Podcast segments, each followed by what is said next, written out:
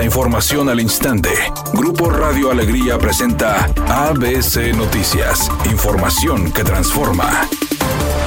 Con el aval de la autoridad electoral al nuevo movimiento justicialista, el Estado de Nuevo León acumula ya 12 partidos políticos. Esto, a decir de la politóloga Lourdes López, si bien habla por un lado de un derecho de libertad de asociación y de expresión en cuanto a las ideas políticas, una multiplicidad de partidos va más allá. Por ello, dice es importante identificar quiénes son los actores que están detrás o al frente de esos partidos, pues quizá sean actores políticos que en otros procesos, algunos muy añejos, han acreditado que tienen clientela electorales y que conforme se han desplazado de partidos, se han llevado consigo a esas clientelas. Pese a ello, advierte, las nuevas entidades políticas tienen pocas posibilidades de ganar cargos, porque finalmente salen con su estructura a competir su permanencia con otros partidos ya establecidos por más tiempo. El pasado martes, el Instituto Estatal Electoral y de Participación Ciudadana de Nuevo León aprobó que el nuevo partido reciba como financiamiento público para sus actividades ordinarias permanentes 1.8 millones de pesos para lo que resta del año.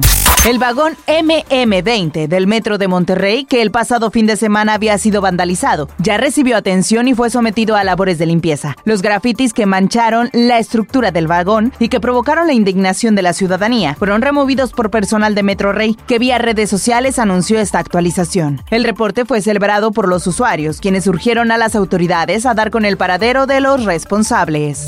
La Secretaría de Hacienda informó que, a efecto de contribuir para que los combustibles se mantengan estables y que la inflación siga por la ruta del descenso, esta semana los combustibles tendrán subsidio en el impuesto especial para productos y servicios conocido como IEPS. Dijo que para la gasolina regular el subsidio esta semana será de 24.8%, para la premium 1.7% y el diésel tendrá subsidio de 7.7%. Al respecto, el titular de la Profeco Ricardo Sheffield Padilla, dijo que a pesar de los subsidios al IEPS, todavía hay muchos gasolineros que abusan con los precios, por lo que pide a los consumidores buscar las mejores opciones. Y el efecto se va logrando y lo ven en los precios. También hay que buscar verlo con los aliados de los consumidores ya en las estaciones de servicio, las más careras, las que no conviene ir a cargar ahí ahorita, Chevron, Redco, Gas, que fueron los que dieron más caro la semana pasada.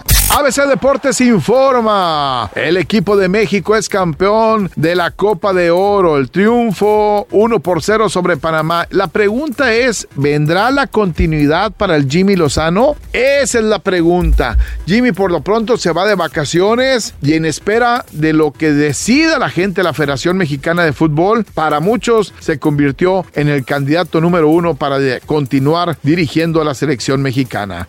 El sindicato de actores de Hollywood hará algunas excepciones en su huelga y por el momento diversas películas independientes podrán continuar con las grabaciones. De acuerdo con medios internacionales, el filme independiente Bright Heart de Rebel Wilson ha obtenido un permiso por el sindicato para continuar con el rodaje, aunque aún se desconoce si los actores podrán aparecer.